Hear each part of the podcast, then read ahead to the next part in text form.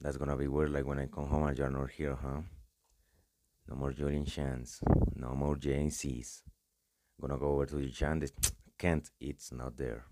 Just gonna be across the hall. We can still do all the time same stuff. Yeah, but we won't be able to like get up in the middle of the night, have the long talk about our feeling on the future. No. Once did we do that? Hey, Hi.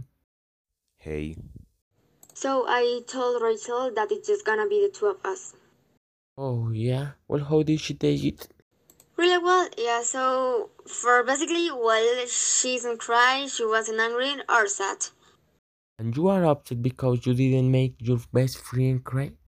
I mean, I'm asking for just a little emotion that you want to ask after six years when Rachel and I not as close as you guys, but did we not have as much fun? Don't I deserve a few tears? I told Joe Joey's cried his eyes out. hey, did not cry my eyes out. It's like the end of an era, no more J Mines and Shinies. Okay. I gotta ask who calls us that.